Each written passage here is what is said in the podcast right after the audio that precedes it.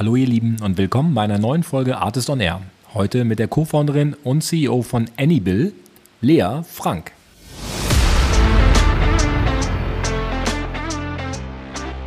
Und ich glaube, das ist auch ein wichtiger Aspekt, dass man einfach sehr ähm, viel in den Austausch geht mit den entsprechenden ähm, Playern, die, die alle mit, mit an den Tisch geholt werden müssen, da auch zuhört, ähm, dass sich aber auch nicht abschrecken lässt, ähm, aber wirklich gut zuhört und ähm, sozusagen die, die Signale versteht, aber immer challenged, also immer ein Konzept ganz, ganz aktiv irgendwie zu challengen mit den Playern, ähm, die, die du brauchst für dein Modell. Das haben wir wirklich von Anfang an gemacht. Lea ist schon im Studium damit gestartet, den Papierkassenbon abzuschaffen und zu digitalisieren. Das wird noch eine ganze Weile dauern. Und wie man um diese Idee herum eine B2B SaaS-Firma aufbaut, welche Stakeholder es gibt und wie verworren das ganze Geflecht ist, das werden wir in den nächsten 45 Minuten gemeinsam etwas angehen. Ich muss vorab sagen, wir haben es nicht komplett geschafft, alle Stakeholder im Detail durchzugehen und vor allem was man dann, wenn die Infrastruktur erstmal steht, alles noch machen kann. Da werden wir noch eine zweite Episode für brauchen. Aber es ist mega spannend, denn den Pain kennt ihr alle, ja, dass so ein Kassenbon fehlt, ähm, wenn man die Reisekostenabrechnung macht etc. Es wäre mega nice, wenn man das Ganze digital hätte, idealerweise reibungslos direkt als Anhang im äh, Online-Banking an der entsprechenden Überweisung. Wie man da hinkommt, äh, das habe ich Lea gefragt. Äh, vor allem aber auch, wie sie die Firma drumherum aufgebaut hat. Äh, was ich gelernt habe, total smart ist, wie zwei junge Gründer, sie und ihr Co-Founder, sich dann relativ schnell einen erfahrenen CEO, C CFO noch reingeholt haben. Also von der Teamseite sicherlich ein smarter Move, äh, wie sie mit extremem Fokus sich gegenüber ihrem Wettbewerb sehr stark inzwischen positioniert haben und jetzt auch mit 5 Millionen Funding in, in dem Wettbewerb um den digitalen Kassenbon das bestgefundetste Unternehmen sind und äh, wahrscheinlich äh, nach meiner Einschätzung auch mit die besten Chancen haben, da das Rennen zu gewinnen. Ähm, wie sie das geschafft hat, äh, darüber reden wir, was andere Founder davon lernen können, äh, denke ich, äh, hochrelevant und insgesamt ein sehr nahbares Thema, weil, weil wir es alle kennen. Ähm, es wird eine lange Reise. Auch das ist, glaube ich, strategisch spannend, wenn man weiß, dass man da einen sehr langen Atem braucht, ähm, wie man seine Investoren darauf einstimmt. Und ähm, ja, die nächste Funding-Runde äh, kommt bestimmt, das, äh, da sind wir uns äh, sicher. Aber ähm, die Runrate ist gut und Lea ist zuversichtlich, da die nächsten Weichen zu stellen, um dann die Series A zu schaffen. Ähm, alles weitere im Podcast. Ich wünsche euch viel Spaß. Der Matthias.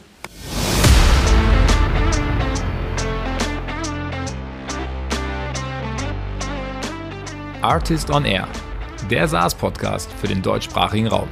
Wertvolle Tipps von erfolgreichen Gründern, Top-Investoren und führenden Industriepartnern, die euch bei der Skalierung eures Unternehmens schnell und unkompliziert weiterhelfen. Zusammengestellt von Janis Bandorski, Julius Göllner und Matthias Ernst.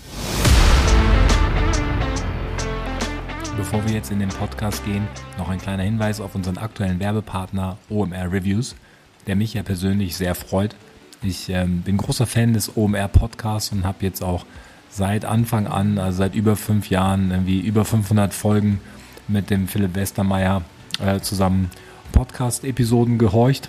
Und ähm, ja, äh, dass wir jetzt mal selber einen Podcast machen, liegt auch daran, ähm, dass ich von ähm, Philips Podcast inspiriert wurde und äh, dass jetzt wiederum OMR Reviews, eine Tochterfirma oder ein Tochterprodukt von OMR, ähm, als Werbepartner bei uns im Podcast ist. Da schließt sich dann irgendwie der Kreis und ähm, ja, äh, insofern äh, möchte ich euch äh, OMR Reviews als Plattform ans Herz legen. Der offiziell abgestimmte Text dazu geht wie folgt. Wenn man stark in Dach wachsen will, ist OMR Reviews die richtige Plattform. Das ist ein Zitat, das nicht von mir stammt, sondern äh, tatsächlich von Magnolia, ähm, unser Episode 82 hier im Podcast. Das Zitat hat die Kollegen von OMR Reviews in Hamburg natürlich sehr gefreut. Die bauen nämlich die relevanteste deutschsprachige Bewertungsplattform für B2B-Software auf. Die Reichweite der Plattform könnt ihr jetzt nutzen an alle SaaS-Leader, die einen Fokus auf den Dachmarkt haben und OMR Reviews als Marketingkanal verstehen und nutzen wollen. Schritt 1, hört euch den Podcast Folge 82 Artist on Air an. Da erfahrt ihr sehr viel. Und Schritt zwei, meldet euch unter reviews at omr.com mit dem Verweis auf Artist bei OMR Reviews. Jeder, der sich bis zum OMR Festival am 9. und 10. Mai in Hamburg eine Mitgliedschaft äh, abschließt, wird von OMR zu einem exklusiven Abendessen in der Bullerei im Hamburger Schanzenviertel eingeladen. Und ähm, vielleicht sehen wir uns dann auch da. Wir sind mit dem Artist-Team natürlich auch in Hamburg ähm, auf dem OMR Festival und ähm, freuen uns. In dem Sinne, geht's rein in den Podcast mit Lea Frank. Ja, willkommen im Artist on Air Podcast, Lea. Ich grüße dich. Hallo, vielen Dank für die Einladung. Du bist ja Co-Founderin von Anybill und äh, das ist ja eine schöne Marke, weil die erklärt schon fast ein bisschen, was, was ihr macht. Ähm, ihr wollt das Thema Kassenbons ähm, digitalisieren oder revolutionieren. Äh, wenn ich es richtig verstanden habe, dann äh, soll irgendwann jeder seine, seine Kassenbons direkt aufs, aufs Handy oder sogar in, in seine eigenen ähm, Apps wie, wie Banking-Apps reinbekommen. Ähm, aber bevor ich da zu viel quatsche, ähm, um es mit den Worten von Lukas Gadowski zu sagen, irgendwie, wer bist du und was machst du? Genau, also du hast schon äh, ganz gut, denke ich, zusammengefasst. Ähm, genau, Lea, ich ähm, habe Anibal mitgegründet, ähm, habe zuvor BWL und Wirtschaftsinformatik studiert ähm, und wir haben dann tatsächlich auch direkt aus der Uni heraus gegründet. Ähm, sind jetzt aktuell ähm, so ja ähm, Team rund um die 20, äh, 30 Mitarbeiter. Ich sitze in München, bin heute auch aus München zugeschaltet und ähm, ja, wir wollen eben die, dieses Zettelkraus am Point of Sale, also an der Kasse, ähm, ähm, verbannen und ähm, bauen dafür sozusagen die technische Infra Infrastruktur im Hintergrund. Bedeutet, wir integrieren mit den ganzen Kassensoftwareanbietern, um da eine einheitliche Lösung zu bieten, ähm, für einerseits ähm, Händler den Beleg digital auszugeben, aber insbesondere auch ähm, einheitlich, damit eben auf Konsumentenseite auch ähm, ein einheitliches Format zur Verfügung steht, den Beleg entgegenzunehmen. Und ähm, Ziel ist es eigentlich, also wir sind keine ähm, Endkonsumenten-Brand in dem Sinne, sondern wollen vor allem eigentlich in bestehende Applikationen, dort wo heute schon Transaktionen reinlaufen, wie du es gesagt hattest, also in Wallets, Banking-Apps, ähm, Expense-Management-Tools, überall dort, wo äh, eben Transaktionen passieren, äh, wo ich die dann auch vielleicht verwalten möchte, ähm, diese anzureichern, um den vollständigen ähm, Beleg, sodass ich die ähm, Belege dann für Rückgaben, Umtausch im Privatkundenumfeld nutzen kann, aber insbesondere auch ähm, im Business ähm, Use Case ähm, für mein Expense Management, ähm, für Steuern, Buchhaltung und Co.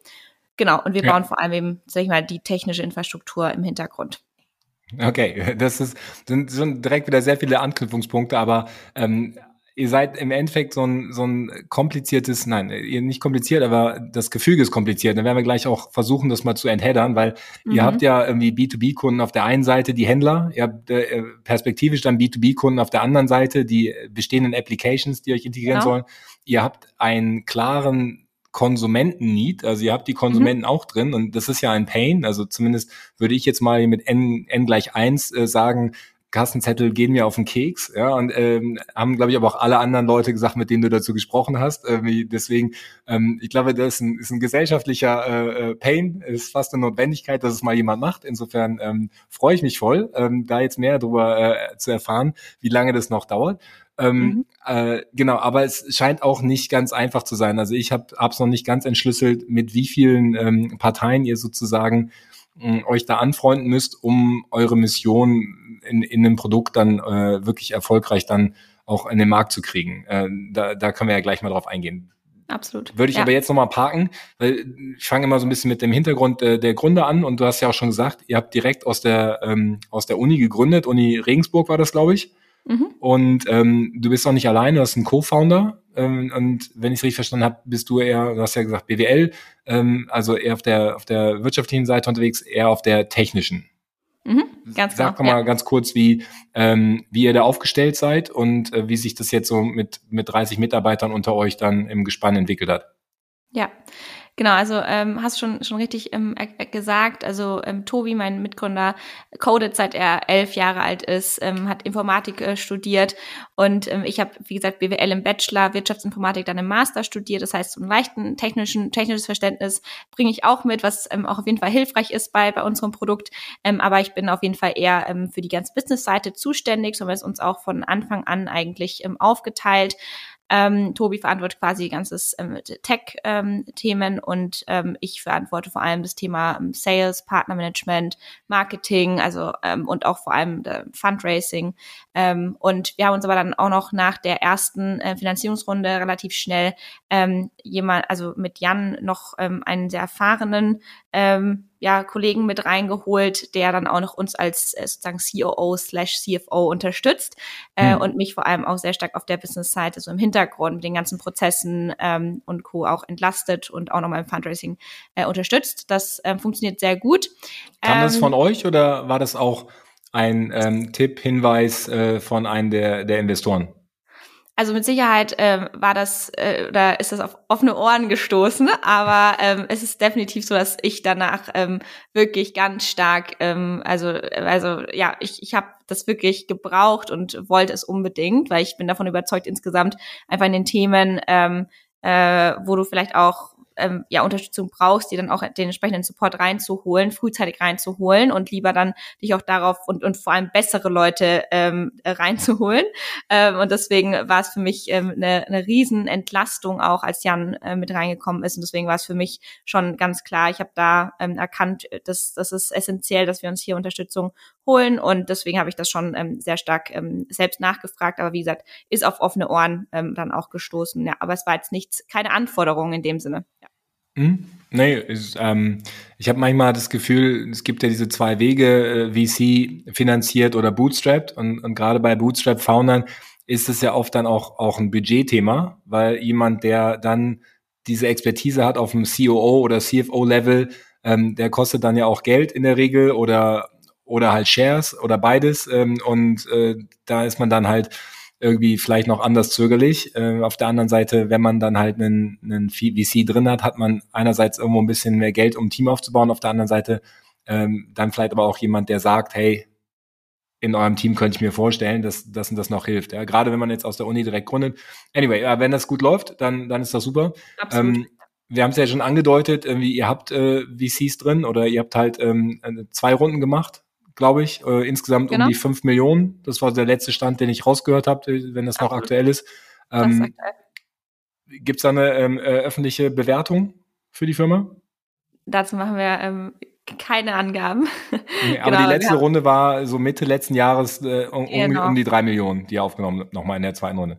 Genau, ein bisschen über drei Millionen, genau. Ähm, also wir haben quasi eine, wie eine Art äh, Pre-Seed und dann eine Seed gemacht. Ähm, könnte auch Seed 1, Seed 2 heißen, wie auch immer.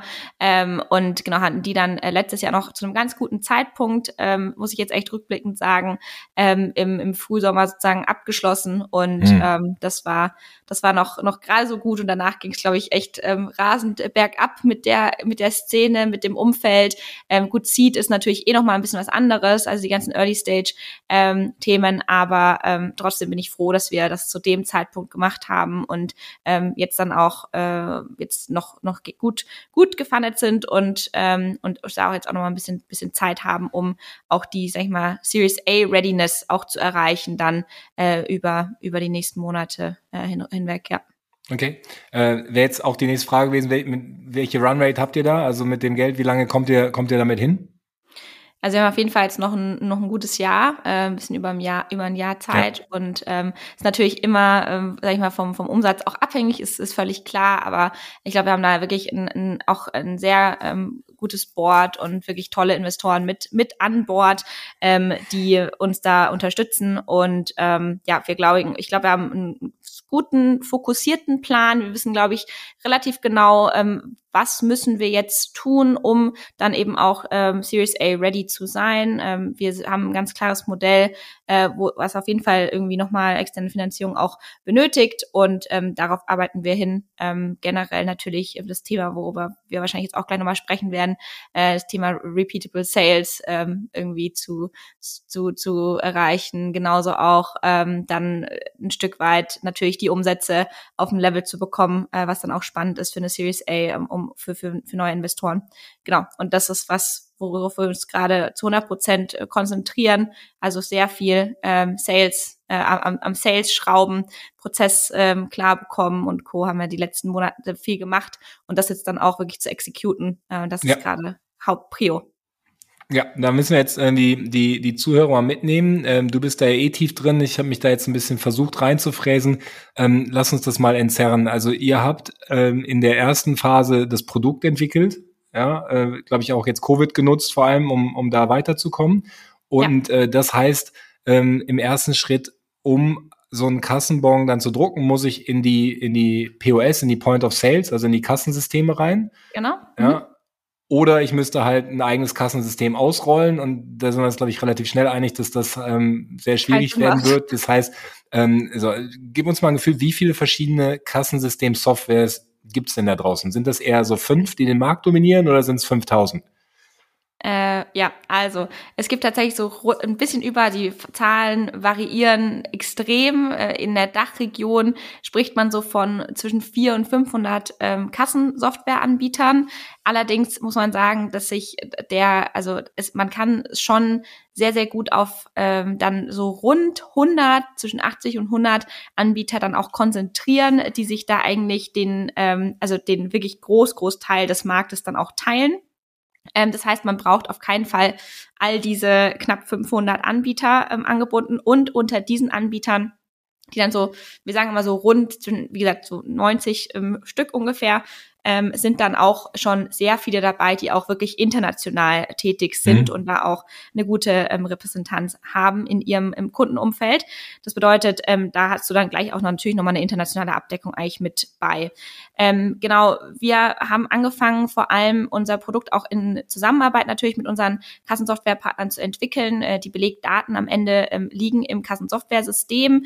Das heißt, ähm, um ein skalierbares Modell hinzubekommen, ist es für uns so, dass wir ähm, eben eine API ähm, anbieten, die von den Kassensoftwareanbietern integriert wird. Äh, darüber werden dann die Belege digitalisiert und über eine Integration mit dem Kassensoftwareanbieter können dann alle, äh, wir nennen das die Merchants, also alle, die quasi Händler, dann ja. diese Kassensoftwarehändler, es können aber genauso halt eben auch ähm, äh, also Restaurantbetreiber, Cafés ja. und so weiter sein. Aber es ist einfach ein feststehender Begriff, auch so ein bisschen aus der, aus der Payment-Industrie verwendet und ähm, die haben dann die Möglichkeit, quasi alle, die das System nutzen, auch unseren Service äh, zu nutzen als quasi Embedded-Modul äh, in dem System. Und das ist natürlich was, was äh, für uns in, ähm, dann auch den, den Weg zu den Händlern ebnet, diese eine Integration und eine andere Weg wäre noch gewesen, zum Beispiel so eine Art virtuellen Drucker zu mimen und sich da äh, zwischen Drucker und Kasse zu, zu hängen. Dann hast du ein hardwarebasiertes System.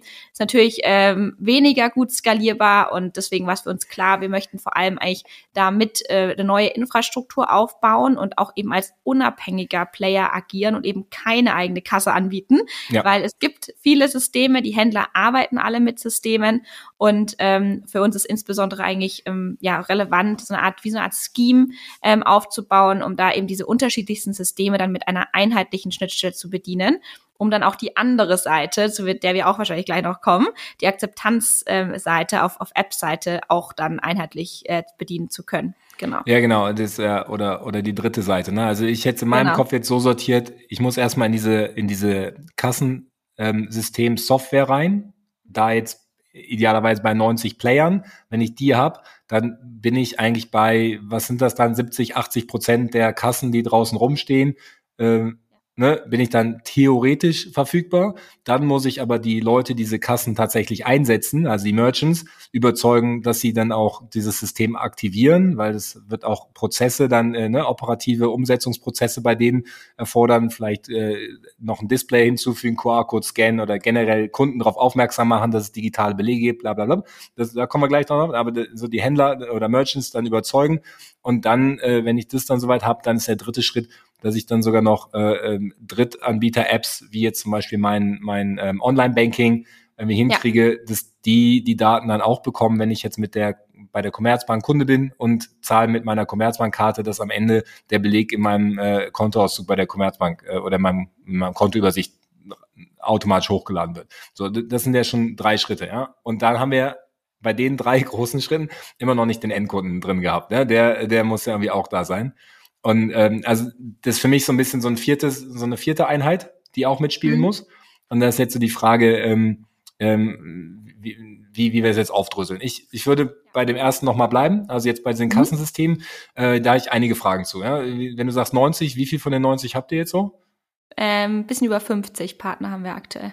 Ja, das ist mega. Ne? Also ich glaube, da habe ich verstanden, da seid ihr äh, sehr weit. Also für den Dachraum ähm, theoretisch vorbereitet auf über 70 Prozent der, der Kassen, die es gibt. Genau, ja, ja, das ist aktuell ja. Status quo und das war auch, glaube ich, wirklich ähm, für uns ein Riesenvorteil, dass wir uns einfach von Anfang an auf diese Strategie fokussiert haben und das wirklich konsequent verfolgt haben und auch immer einen besseren Pitch auch hinbekommen haben und wirklich aber auch ein Partnermodell geschaffen haben, äh, was was für diese Softwarepartner auch spannend ist und natürlich ähm, ist es weniger ähm, wahrscheinlich, dass diese äh, Kassensoftwareanbieter jetzt direkt drei Anbieter anbinden. Deswegen war auch Timing da extrem wichtig. Genau. Genau, das, das wäre meine nächste Frage. Also, ne, Barriers to Entry ist ja die, also das hört sich ja so an, wie wenn ich da drin bin, ja, dann, ähm, dann ist erstmal geil, weil das hört sich so an, als würde ich da dann nicht die nächsten, also würde der, der, der Softwareanbieter für diese Kassensoftware-Systeme nicht jetzt noch drei andere ähm, äh, Berliner Startups und ähm, vielleicht noch ein Londoner Startup reinlassen, die zufällig einen Dachmarkt wollen. So, ne? Das heißt, ihr, ähm,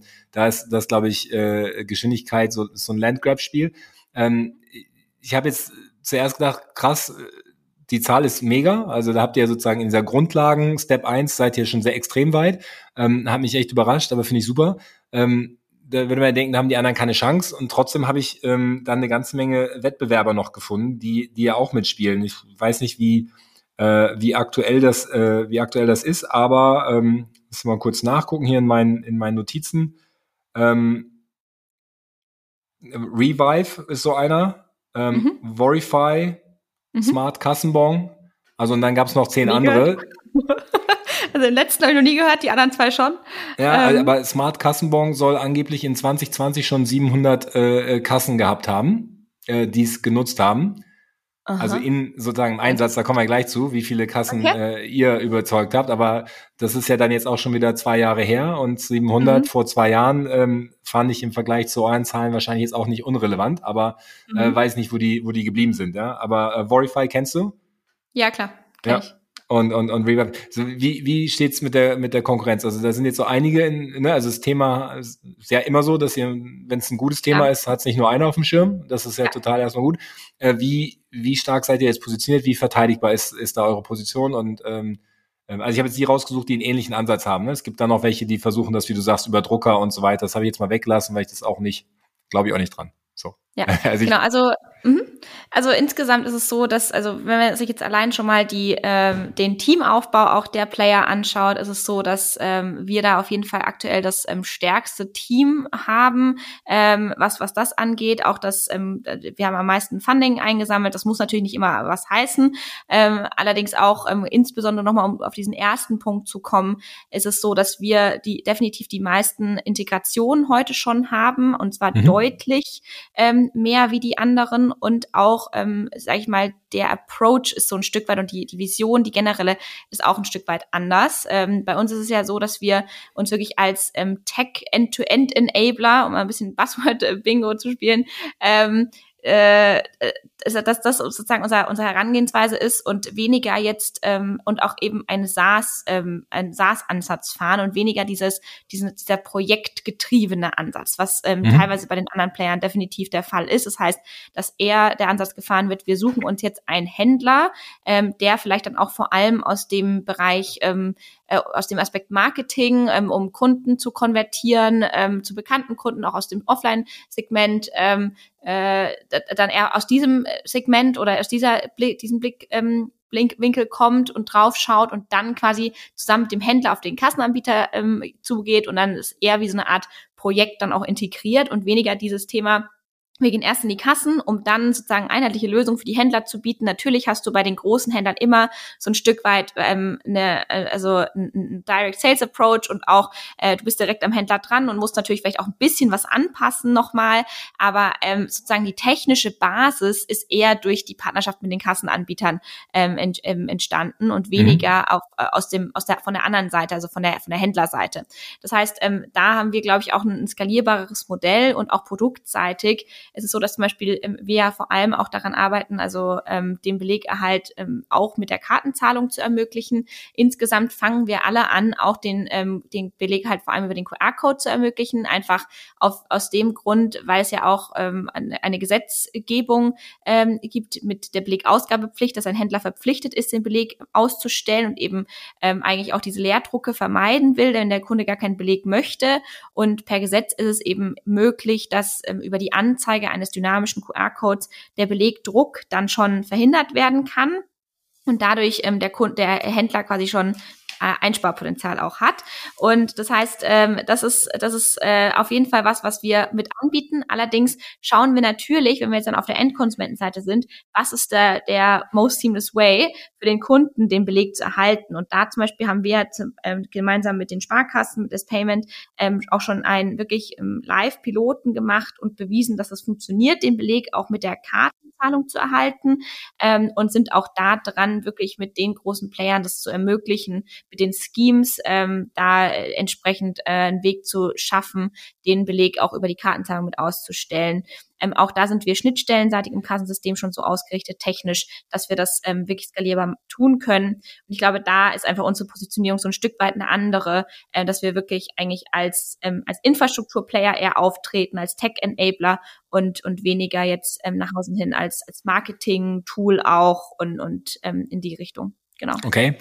Okay, wir waren bei Wettbewerb gestartet. Jetzt haben wir zwischendurch kurz ähm, diese äh, Belegdruckpflicht, also dieses Gesetzthema äh, überflogen und ähm, äh, sind dann auch noch zur Kartenzahlung gekommen. Ähm, ich äh, ich gehe die eins, eins nach dem anderen durch. Also ähm, Wettbewerb scheinst du entspannt. Ja, du hast ja auf dem Schirm, äh, ihr habt euch da sehr stark positioniert. Vielleicht mal wieder so, meine Lieblingsfrage ist ja, was können andere Gründer ähm, aus eurem, aus eurer Journey lernen? Ja, und ich, ich sehe jetzt so, da ist eine Idee, die hast du sozusagen schon im Studium, also noch relativ jung, aber das ist eine Idee, du willst dieses Pro oder Problem, du willst es lösen, du baust eine Firma. Und was hat euch jetzt dazu geführt oder dazu gebracht, dass ihr sozusagen relativ klar auf diese eine Strategie gesetzt habt und die so konsequent verfolgt habt, dass ihr A, da jetzt so weit gekommen seid, B, dann auch die Investoren gewinnen konntet, ja, um euch jetzt ja in eine sehr gute Position in diesem Wettkampf zu bringen äh, mit einem guten Funding. Ja, das sind ja zwei. Also ne, ihr habt euch gut positioniert und habt Rückenwind ähm, zu euch äh, gerufen. Ähm, was was sind da, deiner Meinung nach so vielleicht die Top drei Gründe, wie ihr da hingekommen seid oder was andere machen können, um in einer vergleichbaren Situation mit einer anderen Idee sich so gut zu positionieren? Ja, also ich glaube auf jeden Fall einmal schon sehr früh auch, also ich meine, natürlich war zu wirklich ganz Beginn diese Gesamtvision noch nicht so glasklar, wie sie vielleicht heute scheint. Und die wird sich wahrscheinlich auch noch mal ein Stück weit immer verändern und drehen. Ich, man denkt immer jeden Tag, ähm, ah ja, jetzt, jetzt habe ich es irgendwie und, und dann verändert sich das doch noch mal. So, das denke ich ganz normal, ähm, weil man einfach immer wieder jeden Tag irgendwie neu dazulernt und neuen Input bekommt und dann äh, das auch ähm, mit noch mal mit, mit einfließen lässt und dann vielleicht ein Stück weit äh, den, den Ansatz dann auch, ähm, auch anpasst. Und ich glaube, das ist auch ein wichtiger Aspekt, Aspekt, dass man einfach sehr ähm, viel in den Austausch geht mit den entsprechenden ähm, Playern, die, die alle mit, mit an den Tisch geholt werden müssen, da auch zuhört, ähm, das sich aber auch nicht abschrecken lässt, ähm, aber wirklich gut zuhört und ähm, sozusagen die, die Signale versteht, aber immer challenged, also immer ein Konzept ganz, ganz aktiv irgendwie zu challengen mit den Playern, ähm, die, die du brauchst für dein Modell. Das haben wir wirklich von Anfang an gemacht, dass wir ähm, wirklich so, also wir haben noch nicht lang nicht gegründet gehabt und sind trotzdem auf hier, äh, hier ähm, ähm, Retail-Messen gefahren, haben da mit allen Kassensoftwareanbietern gesprochen, verstanden, was was sind deren Herausforderungen, was sind auch deren langfristige Strategien.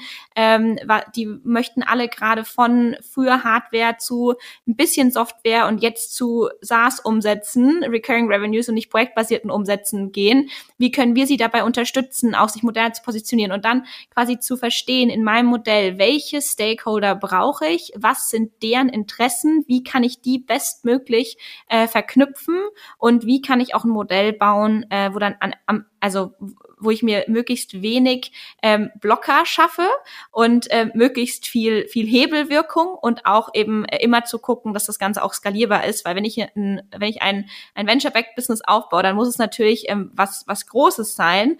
Und ähm, man, ich möchte, möchte schon so sozusagen Art ähm, Vision bauen, aber dann ähm, das Ganze wieder runterbrechen zu können in wirklich einzelne Schritte und wichtige Schritte, die tun äh, die, oder die getan werden müssen, um dann wieder langfristig auf diese Vision ähm, äh, oder da dahin kommen zu können. Und ich glaube, das haben wir von Anfang an gemacht, dass wir immer, wir hatten immer, ich, ich weiß noch, mein erster Pitch irgendwie auch an Investoren, ein so wie so ein Schaltplan, haben sie immer gesagt. Aber das war einfach dieses komplexe Ökosystem mit allen Playern und wen brauche ich wann, an welcher Stelle für was und was spielt derjenige für eine Rolle. Und dann aber trotzdem auch sagen zu können, ähm, ich kann natürlich noch nicht jetzt dahin kommen, aber da muss ich hinkommen und dann äh, habe ich wirklich sozusagen alle abgeholt und dann, äh, dann habe ich meine Gesamtvision erreicht. Ähm, aber und, und sage ich mal, den, den größtmöglichen Value-Add für alle Parteien, aber das dann auch wieder runterzubrechen und Schritt für Schritt zu entscheiden, wo, in welcher Phase fokussiere ich mich auf was ähm, und dann auch wirklich sich darauf zu fokussieren, ähm, das ist, glaube ich, so das, was, was für uns den ähm, das ausgemacht hat und was, was auch das, das, Feedback der Investoren war, dass wir da sehr klar waren, das ähm, gut erklären konnten, ähm, auch einen guten Weg aufzeigen konnten und trotzdem auch sagen können, eins nach dem anderen und sich nicht, nicht zu verzetteln. Und ähm, möglichst, natürlich haben wir Abhängigkeiten, aber trotzdem auch zu gucken, ähm, wie können wir die Abhängigkeiten dennoch minimieren ähm, und, und die größten Hebel dann, dann auch zu, zu erkennen genau. Okay, mega. Ja, also ich, ich glaube, am Ende ist es ja, das, das Wort ist Fokus, ja, und, äh, und dann ähm, priorisieren auf, auf den richtigen Stakeholder in der richtigen Phase. Und ähm, da jetzt äh, seid ihr anscheinend ja wirklich sehr aufgeräumt, dass ihr halt nicht sagt, okay, ich muss irgendwie gleichzeitig ähm, jetzt die, die Kassensysteme, ich muss gleichzeitig schon mit den ersten Händlern sprechen und idealerweise noch eine, noch eine Kundenbrand aufbauen, dann ähm, ne, dann verzettelt man sich nämlich. Und ihr habt jetzt erstmal den Schritt eins und den habt ihr relativ klar dominiert und seid nach meinem Verständnis jetzt dabei, sozusagen Schritt zwei zu machen. Ja, das ist ja jetzt ja, die Händler, äh, die Merchants zu aktivieren. Äh, letzte Frage, das klang jetzt schon so ein bisschen in, in den Nebensätzen durch, aber es hat mich die ganze Zeit gewundert, welchen Vorteil haben die Kassensystemanbieter ähm, von euch? Ja, also du hast gesagt, ihr habt einen partnerschaftlichen Ansatz. Was, was, ähm, was gewinnen die? Warum, warum machen sie es eigentlich nicht selber? Ich meine, es sind ja Softwareanbieter ähm, und ähm, wie schwierig ja. ist es, so einen Beleg zu digitalisieren? Also, also Mhm. Tatsächlich auch nochmal, um, um vielleicht auf die Konkurrenzsituation zu sprechen zu, ähm, äh, sprechen zu kommen, ähm, ist es so, dass die Eigenlösungen der Kassensoftwareanbieter ähm, sind unsere Hauptkonkurrenz aktuell. Also es gibt tatsächlich Anbieter, die haben eigene Lösungen. Das sind dann so ähm, schnelle Lösungen, die wurden schnell gebaut, um der Belegausgabepflicht ähm, hier äh, entgegenstehen zu können äh, und, und den Kunden schnelle Lösungen zu präsentieren, also den Händlern. Ähm, und trotzdem haben wir es jetzt auch schon mehrfach geschafft, diese Eigenlösungen ähm, sozusagen äh, ja zu überschreiben, blöd gesagt, mit unserem System und dass die abgeschafft werden, einfach ähm, aufgrund dann ähm, eines sehr klaren Pitches, ähm, wie am Ende die Gesamtvision nur funktionieren kann und die kann eben nicht funktionieren, wenn jeder Anbieter eine ähm, und und da ist wieder zum Glück auch jeder Kassensoftwareanbieter irgendwo ein Endkonsument, der eben keine Lust hat auf, ähm, keine Ahnung, 500 verschiedene Lösungen, sondern eigentlich genauso sagt, ich möchte genauso wie mit meiner Karte äh, über, überall zahlen, wie ich mit meiner Karte überall zahlen kann, auch dann natürlich überall irgendwie einheitlich meinen Beleg direkt am besten mit der Bezahlung mitzubekommen. Und dann wissen sie auch, das funktioniert nicht, wenn hier jetzt jeder sein eigenes ähm, Süppchen irgendwie kocht. Und genau ähm, so positionieren wir auch uns als sozusagen branchenagnostischer ähm, und ähm, Anbieter, der verschiedenste Systeme ähm, äh, verbindet und eben auch diesen, diese andere Seite bedienen kann. Und ähm, das ist das ist das, warum dann auch die Kassenanbieter sagen, okay, ähm, macht Sinn. Plus natürlich auch so ein Beleg mal eben zu digitalisieren. Das ist vielleicht ähm, nicht die größte Kunst, also das jetzt als PDF irgendwie ähm, äh, irgendwo auf einen Server abzulegen. Allerdings ähm, versuchen wir eben schon mehr aus dem Beleg zu machen, also eben den Beleg dann auch verfügbar zu machen für Drittapplikationen oder auch noch mal das den Beleg als Marketing-Tool äh, zu verwenden für den Händler, ähm, weil es geht ähm, heute bei, bei, bei Retailern ganz viel um Omnichannel-Strategien und Touchpoints zum Kunden zu schaffen, sowohl im stationären, aber auch im E-Commerce und dort auch die ein einheitliches Erlebnis zu schaffen. Und spätestens, wenn es dann sozusagen um diese ganzen Add-ons geht, ist der Kassensoftwareanbieter einfach nicht mehr derjenige, der ähm, hier dann auch wirklich ähm, der Experte ist für die einzelnen Themen. Möchten sie auch nicht sein, weil sie sich dann selbst verzetteln würden. Und ähm, sehr viele Anbieter ähm, fahren gerade diese Strategie, dass sie ähm, wie so eine Art ähm, ja, ähm, äh, Partnerplattform äh, schaffen und da sich eben Spezialisten für diese Add-ons reinholen. Okay. Und wie, also das ist genau auch, auch was, was, äh, also wir sind da sozusagen der, der Bon-Spezialist jetzt in dem, in dem Fall. Und ähm, wie wir sozusagen das Modell spannend halten, ist, dass wir äh, ein Revenue-Sharing-Modell äh, konzipiert haben, ähm, um da eben auch sie als wirklichen Part der Infrastruktur am Ende äh, zu sehen. Und das ist auch uns sehr wichtig. Das war uns von Anfang an auch extrem wichtig, ähm, weil wir einfach sagen, nur so, so kann es funktionieren. Ja. Wie viel, wie viel Prozent vom Revenue bekommen die ab? Ähm, also genaue Angaben mache ich dazu nicht, aber es ist schon ähm, sehr gut. Also es ist ähm, zwischen fünf, also mindestens 15 Prozent. Okay, das ist spannend.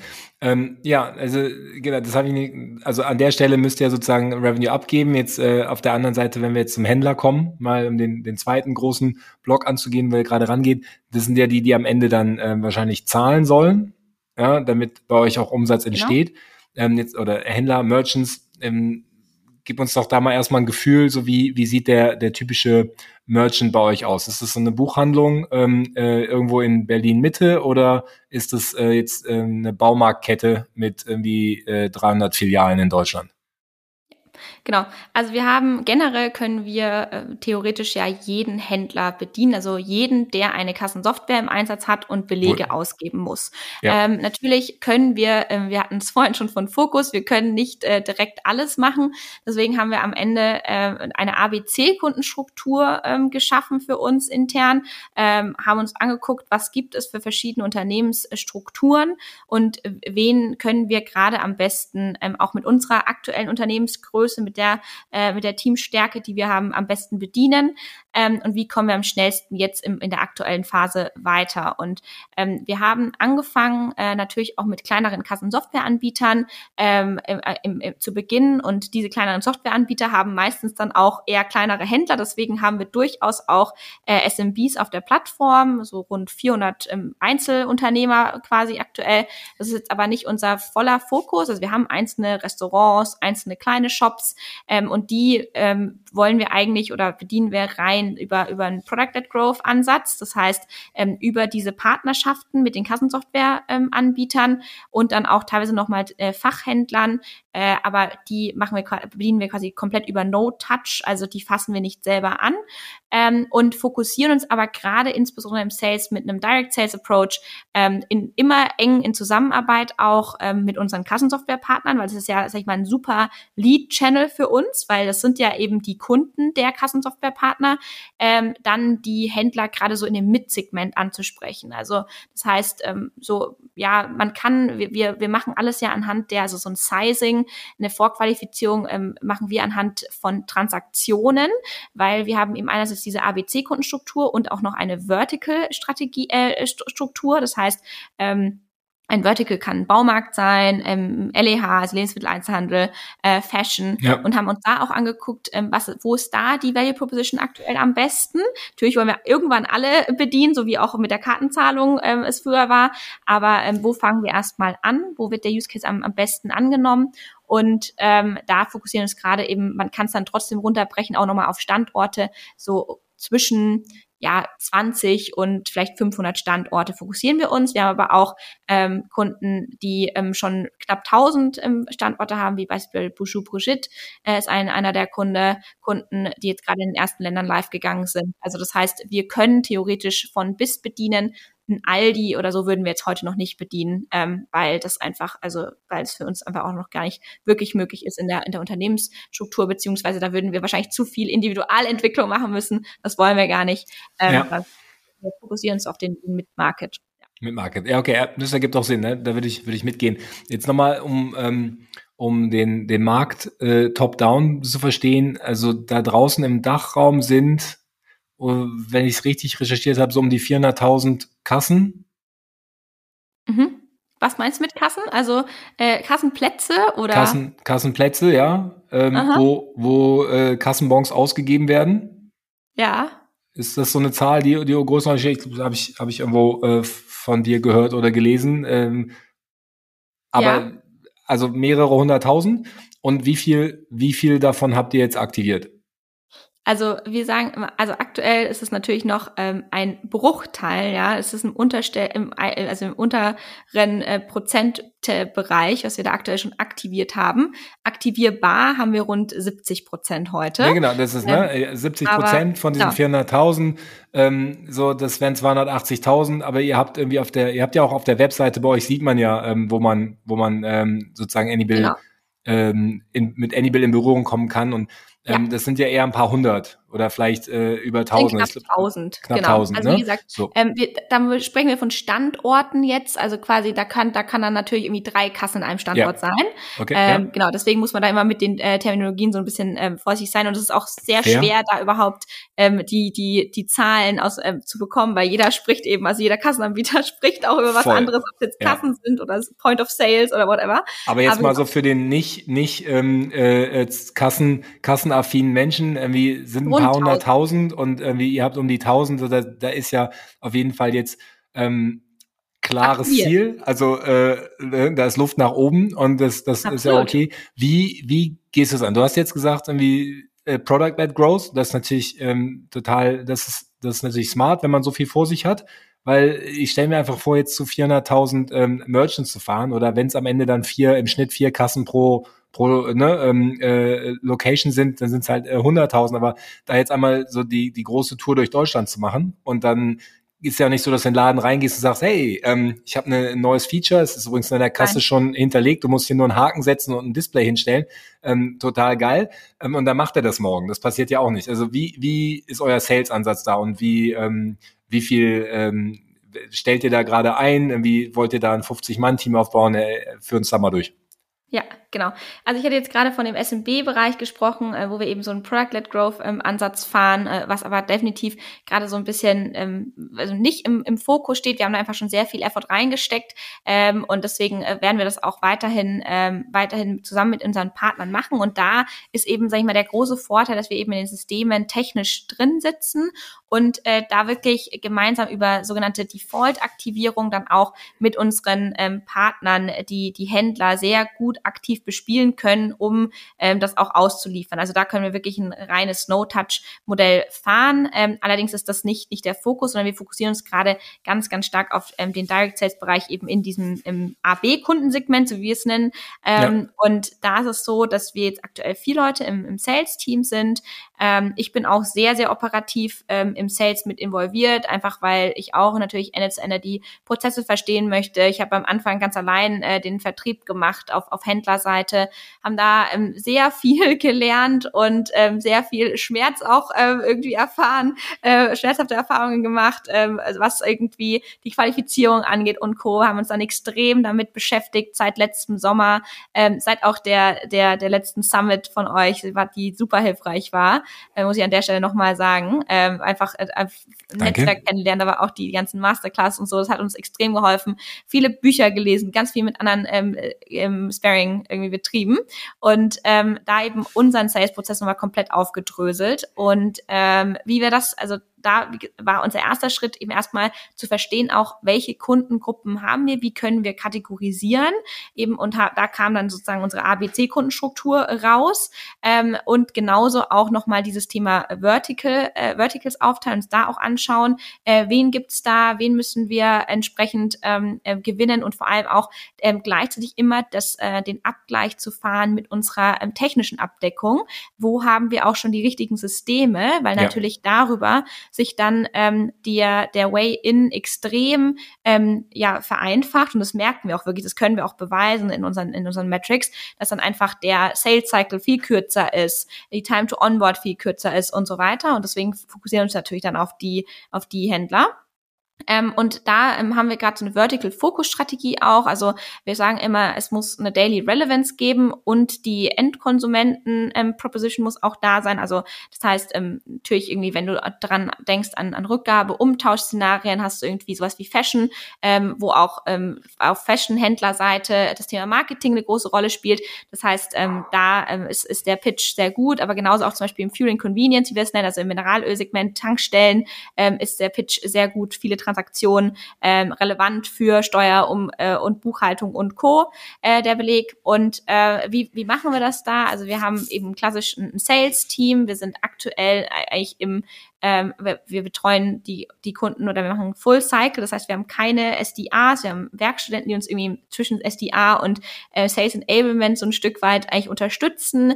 Äh, mhm. Wir haben klassisch irgendwie eine Hunting-Liste, ähm, die wir ähm, bei uns in, in Salesforce als, als Leads anlegen, haben unser Salesforce eben auch da jetzt die letzten Monate extrem gut aufgebaut, um äh, da auch Skalierbarkeit reinzubekommen. Ähm, haben dann ein ähm, über unsere Hunting-Liste so eine Art Vorqualifizierung, also ein Sizing und dann ähm, teilen wir jedem Account Manager, also heißen bei uns gerade Account Manager, weil sie eben Full Cycle machen. Ähm, irgendwann werden wir mit Sicherheit auch ähm, dann in die Richtung Aufteilung SDA und ähm, AI gehen, aber das und Customer Success, aber das haben wir heute so noch nicht. Ähm, nach dem Closing haben wir ähm, ein ähm, Implementation slash ähm, Customer Success ähm, ähm, Team, was aus gerade eineinhalb Leuten, also einer, der, der sich die Rolle so ein Stück weit teilt, besteht, ähm, und der, der da nochmal mit reingeht, um dann auch natürlich den Rollout mit zu betreuen. Aber im äh, Akquiseprozess ist es alles sozusagen ähm, ein, eine Person, die da von äh, wirklich ähm, Cold Calling ähm, über ähm, ja dann auch, sag ich mal, die kom komplette, äh, die, kom die kom den kompletten Prozess durch den, den Account dann betreut. Genau. Okay. Ja, verstanden, also Salesprozess verstanden, wobei jetzt vier natürlich dann wahrscheinlich auch gut ausgelastet sind. Ne? Da gibt's ja, ja. Gibt's ja eine Menge zu tun. Hm, ich, ähm, ich, ich, ich habe mich so ein bisschen gewundert jetzt, was, was zahlt denn jetzt so ein Händler, beziehungsweise wie ist euer, euer äh, Revenue Model? Ja, zahlt ihr, ähm, macht ihr pro, pro Kasse, pro Monat oder pro äh, Kassenbon? Ähm, erklär uns doch da mal so ein bisschen, wie das, wie das äh, funktioniert. Ja, also die Berechnung ist immer, das Sizing sozusagen ist immer transaktionsbasiert. Eine Transaktion ist gleich ein Kassenbon. Also jeder Kassenbon wird mit uns auch digitalisiert. Ähm, und wir bekommen quasi übermittelt die Transaktionszahlen der, des letzten Jahres. Und anhand äh, dieser Zahlen ähm, berechnen wir dann je nach Transaktionsvolumen, wird ein Transaktionspreis festgelegt. Ähm, und das kannst du dann auch eigentlich im Business Case-seitig für den Händler eben auch so rechnen, dass du es vergleichen kannst mit den Gebühren für die äh, gedruckten Belege. Wir sind deutlich günstiger, ähm, einfach auch um da ein Business Case für den Händler zu schaffen.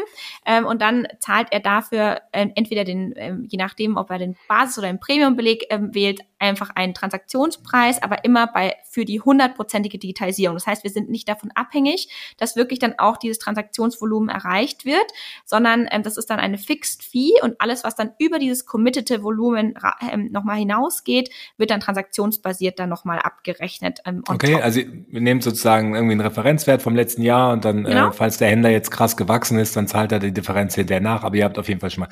Und äh, das ist dann ähm, äh, damit habt ihr dann eure, eure ähm, Recurring Revenue, was ja super ist. Genau. Äh, aber wie viel ist es? Also ich habe gesehen, den, den, der Wettbewerber, den du nicht kanntest, vielleicht auch, auch deswegen, ähm, die haben nämlich ein anderes Modell, die haben einfach fix äh, 15 Euro pro Kasse pro Monat genommen. Und ähm, da, da, da komme ich, komm ich ja nicht weit. Ja, also ähm, oder ja, doch? Ja, also das ja. ist ein bisschen die Frage, wie viel, wie viel Kassenbons werden ähm, gedruckt, wie teuer ist Papier? Ich glaube, das weiß äh, von, von den Zuhörern wahrscheinlich äh, auch nicht so viele. Ich weiß es nicht. Ich habe keine Ahnung, was Kassenbon Papier kostet und was ich da jetzt sozusagen in Rechnung stellen kann, wo der Händler sagt, ähm, hat er immer noch einen guten Business Case.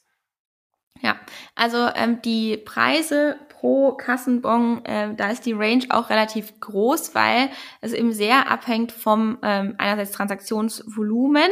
Mhm. Ähm, je nachdem sind dann natürlich auch die Einkaufspreise besser oder schlechter ja. für den Händler, ähm, was die Terrorrollen angeht. Und ähm, dann auch nochmal, nutzt du jetzt den Umweltbon oder den normalen Bon, druckst du da jetzt noch äh, fünf Coupons drauf oder nicht? Also die Länge ist natürlich auch entscheidend, aber die rangen, rangen so zwischen meist so einem halben Cent und bis zu vier Cent ähm, pro Beleg. Ähm, aber bei uns ist eigentlich aktuell der Preis pro Beleg eher so, so unter einem Cent, ähm, einfach um da auch den den Markteintritt natürlich ähm, äh, da ja da, da irgendwie einen Markteintritt zu ähm, zu schaffen. Aber die Transaktionsvolumina liegen halt meistens im Millionenbereich, ja. Ähm, das heißt, äh, da kannst du schon auf jeden Fall einen sehr guten ähm, vierstelligen ähm, äh, Recurring Revenue mit so einem Mid-Size-Händler erzielen. Monatlich oder jährlich? Re monatlich, MAA. Ja. Hm. Okay. Und dann haben also wir mehr, noch also mehr als 15 Euro. Das ist schon mal gut. Ja, ja das auf jeden Fall. Ja. Äh, ich meine, du hast ja auch, äh, ich meine, da müsstest du es ja auch wieder hochrechnen, wenn du es jetzt pro Kassenplatz, du kannst ja immer ähm, dann nochmal runterbrechen auf Kassenplätze oder auch Standorte.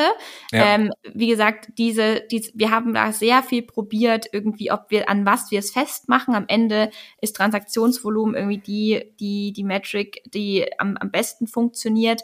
Ähm, und genau, deswegen, also ja, also du verdienst jetzt nicht mit einem Händler ähm, nur 15 Euro. Nee. Ja. Ähm, genau.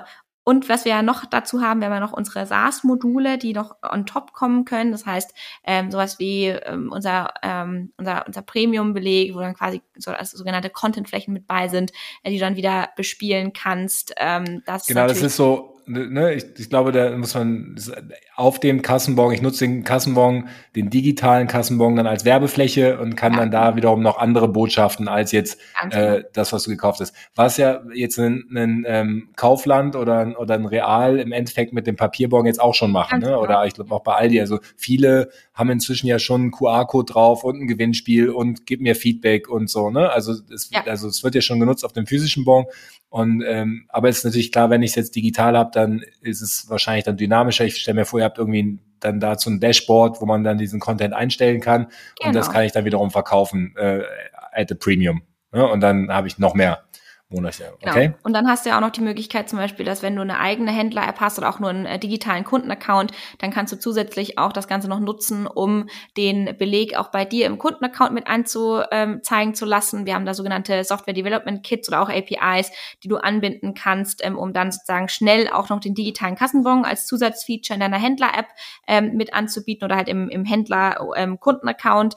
Ähm, spielt dann wieder auf das Thema Omnichannel ein, alle Transaktionen von offline und online online gleichzeitig im Kundenaccount auch sichtbar zu machen. Ähm, und auch das ist natürlich was, was, äh, was noch on top dann, dann dazu kommt.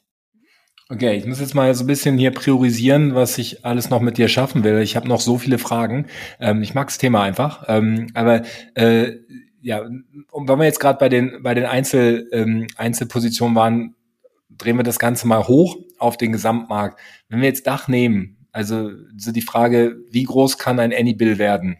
Ja, ähm, wie, wie groß ist der, der Total Addressable Market? Wie viele Kassenbons werden da im Jahr in, im Dach ausgestellt? Also im Jahr sind das so rund 40 Milliarden Transaktionen, die in Dach passieren. In Deutschland, muss man sagen. In Deutschland, okay. Aber okay, dann, ähm, wenn ich jetzt ähm, von einem Cent pro Transaktion ausgehe, dann sind es ungefähr 400 Millionen Euro Umsatz, die man in, in dem Markt machen kann in Deutschland. Wie, äh, wie sieht das mit ähm, Internationalisierung aus? Also ihr seid ja schon in äh, Österreich, in der Schweiz und Frankreich, habe ich gesehen.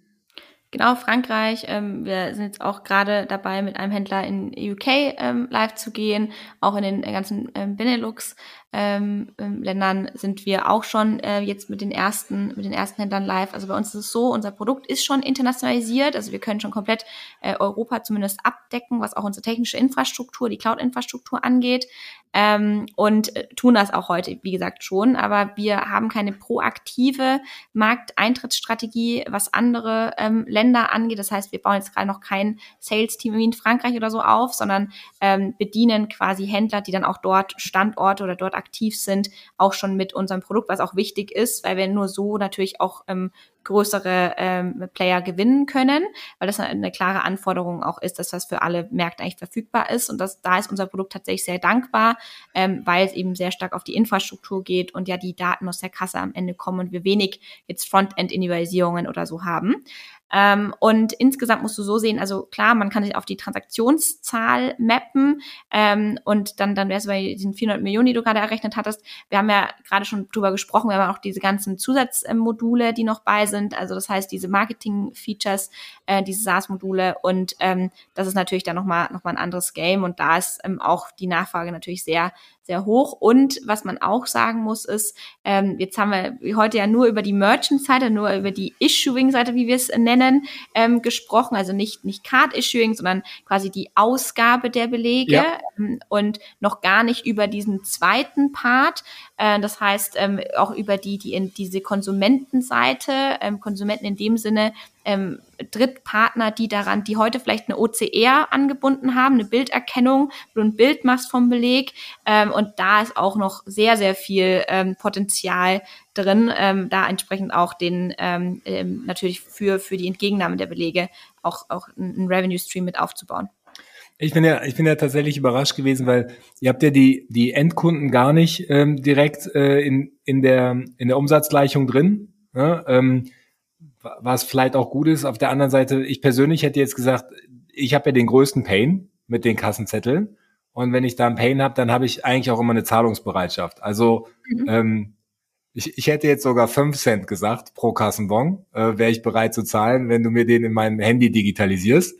Ja. Gut, aber das ist ja genau dieser Revenue Streams 2, den ich gerade eingesprochen habe, weil natürlich diese Akzeptanzpartner-Applikation, also wenn wir jetzt mal von so einem ähm, Client, Pleo, Moss, ja, du als, als, als Business-User vielleicht, ähm, oder dann vielleicht in deiner äh, privaten Wallet ähm, da dieses Feature hast, dann werden natürlich die Kosten, die wir dann über den Akzeptanz-Applikationspartner, wie wir den nennen, ähm, dann okay. ähm, Verstanden. werden. Also Pleo gibt mir dann einfach wieder einen Premium-Account, wo ich das Feature dann habe. Äh, der kostet dann halt einfach fünf Euro mehr oder 50 mehr im Monat, je nachdem. Und dann, ja, ähm, dann haben die auch genug umgelegt. Geld, um euch, äh, um euch was dafür zu zahlen. Ja, verstanden. Ja. ja. Ich, äh, ich, wir haben ja gerade. Das ist quasi da in der Kalkulation mit, mit einem beizogen. Ja. Ja. Mhm. Okay, okay. Ja, also die, äh, die Upgrade, äh, die Upgrade Thematik mit mehr Features, die, die begegnet uns auch ab und zu gerade äh, bei dem einen oder anderen Tool. Ja, es ja. ist halt, wenn man wächst. Ähm, okay, okay, verstanden. Also äh, ja, genau, da ist, da ist natürlich noch noch eine große, große andere Seite, die wir jetzt ähm, äh, heute hier nicht reinbekommen. Aber ich glaube, wir sind, sind da tief reingegangen, haben verstanden, ähm, was euer Weg ist. Ihr seid jetzt dabei, irgendwie die nächsten ähm, 200.000 Merchants irgendwie ähm, bei euch äh, zu aktivieren. Da, ähm, da gibt's auch noch ein bisschen was zu tun und ähm, parallel ähm, arbeitet ihr wahrscheinlich dann daran, dass das dann auch ähm, bei den Endkunden-Apps irgendwie integriert wird. Ähm, genau. Ähm, wie, ja. wie lange ist denn da jetzt so, also ihr habt es ja geschafft, diesen Schaltplan, wie du sagst, aufzumalen, dann zu entheadern und Stück für Stück auf eine Zeitleiste zu legen. Wie lange wird das dauern? Es, reden wir über zwei, drei Jahre, fünf Jahre? Also es ist ja wahrscheinlich ein zäh, zäh, ähm, ein zähes Game. Absolut. Also ähm, das wäre natürlich schön, äh, wenn das so schnell gehen würde, aber ich glaube, realistisch gesehen ist das auf jeden Fall ähm, eher ein längerer Zeithorizont, bis man da wirklich eine vollständige äh, Abdeckung schafft. Ähm, generell ist es natürlich so, dass wir, wir müssen sehr viel Basis schaffen, um dann auch ähm, wirklich eine, eine gute Abdeckung hinzubekommen. Und ich glaube, da haben wir jetzt eine, ein gutes Stück der Vorarbeit schon geleistet, aber es sind noch sehr viele Schritte natürlich auch zu äh, unternehmen, um da wirklich ähm, äh, weit, weiter ähm, die Abdeckung hinzubekommen. Das heißt also, ja, am Ende hoffen wir natürlich alle auf so einen klassischen Netzwerkeffekt, äh, auch gerade aufgrund dieses zweiseitigen Modells, ähm, dass dann von beiden Seiten einfach die Nachfrage so hoch ist und durch die technische Abdeckung, die wir gewährleistet haben, ähm, dann es eigentlich irgendwann, sag ich mal, sehr automatisch funktioniert, was die Aktivierungen auf beiden Seiten angeht. Ähm, und ich glaube, da ähm, müssen wir sicherstellen, dass wir es technisch und auch ähm, ja, ähm, Go-to-Market-seitig äh, so hinbekommen, dass das dann auch gewährleistet wird. Ähm, und dann haben wir da, glaube ich, die besten Voraussetzungen. Und äh, ich glaube auch von dem, vom Zeitpunkt ist es gut. Äh, wir zahlen immer mehr mit der Karte, wir zahlen immer mehr mit dem Handy. Ähm, das heißt, es, ähm, ich glaube, das, das äh, dauert noch ein bisschen, aber äh, ich hoffe mal, dass wir 2030, sage ich mal, auf jeden Fall schon mal eine sehr relevante Abdeckung hinbekommen können. Ja, aber ähm, aber so ist es. Äh, manche manche Dinge ändern sich dann ja erstaunlich langsam. Ich ähm, habe mich auch gewundert, wie lange es gedauert hat, bis wir in Deutschland irgendwie mal mit dem Handy zahlen konnten, während es in äh, Skandinavien, Australien überall schon komplett gang und gäbe ist. Ähm, ich äh, wünsche auf jeden Fall sehr viel Erfolg auf dem Weg. Ähm, ich bin persönlich als Endkunde großer Fan und äh, das wäre total schön, wenn ich einfach mit meinem Handy irgendwo zahlen könnte und dann ähm, per, per Notification den Beleg ähm, zugeschickt bekomme, entweder in, in meinen Bankaccount äh, oder in den ins Wallet von der Kreditkarte. Ähm, ist mir egal. Hauptsache so, dass ich ihn dann idealerweise irgendwann wiederfinden kann, wenn ich dann mal, äh, wenn ich ihn dann mal brauche. Ähm, ja. Und er nicht äh, zerknittert und vergilbt und eigentlich unleserlich ist. Ja, ähm, obwohl ich ihn ein Jahr lang aufgehoben habe. Ja, und dann brauche ich ihn und dann ist er nicht da. Also die, die Pain-Punkte kennen wir alle. Ähm, ja super spannend, ähm, aber sicherlich auch noch ein, ein ordentlicher Weg. Ähm, die, die nächste Finanzierungsrunde, äh, die kommt dann bestimmt auch. Und wenn ich dich richtig verstanden habe, wisst ihr, was ihr bis dahin schaffen wollt. Ähm, äh, also beweisen müsst, damit ihr dann halt äh, Series A ready seid. Ähm, und äh, wenn das soweit ist, dann sprechen wir uns äh, total gerne wieder und ähm, äh, begleiten euch da auf dem Weg äh, bis 2030.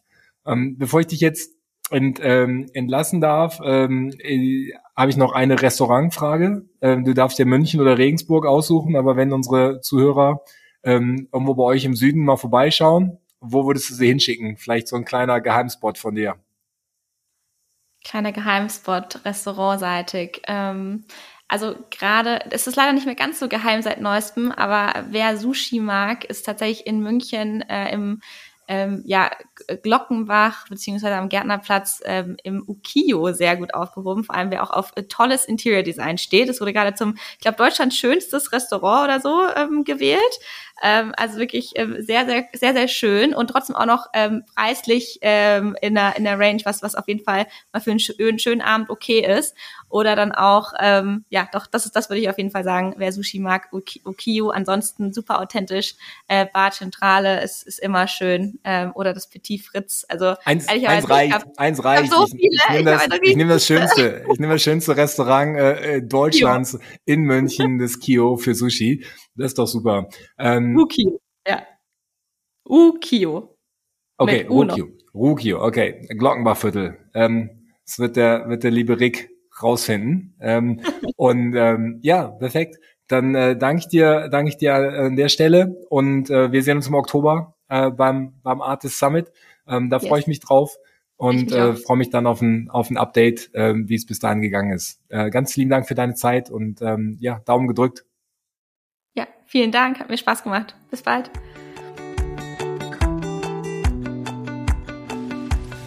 Ja, ich hab, ihr habt es mitbekommen, der Podcast ist noch nicht ganz zu Ende, beziehungsweise die Geschichte von Lea und Annibal hat noch viele weitere Themen, die wir heute in unserer abgestimmten Zeit nicht geschafft haben.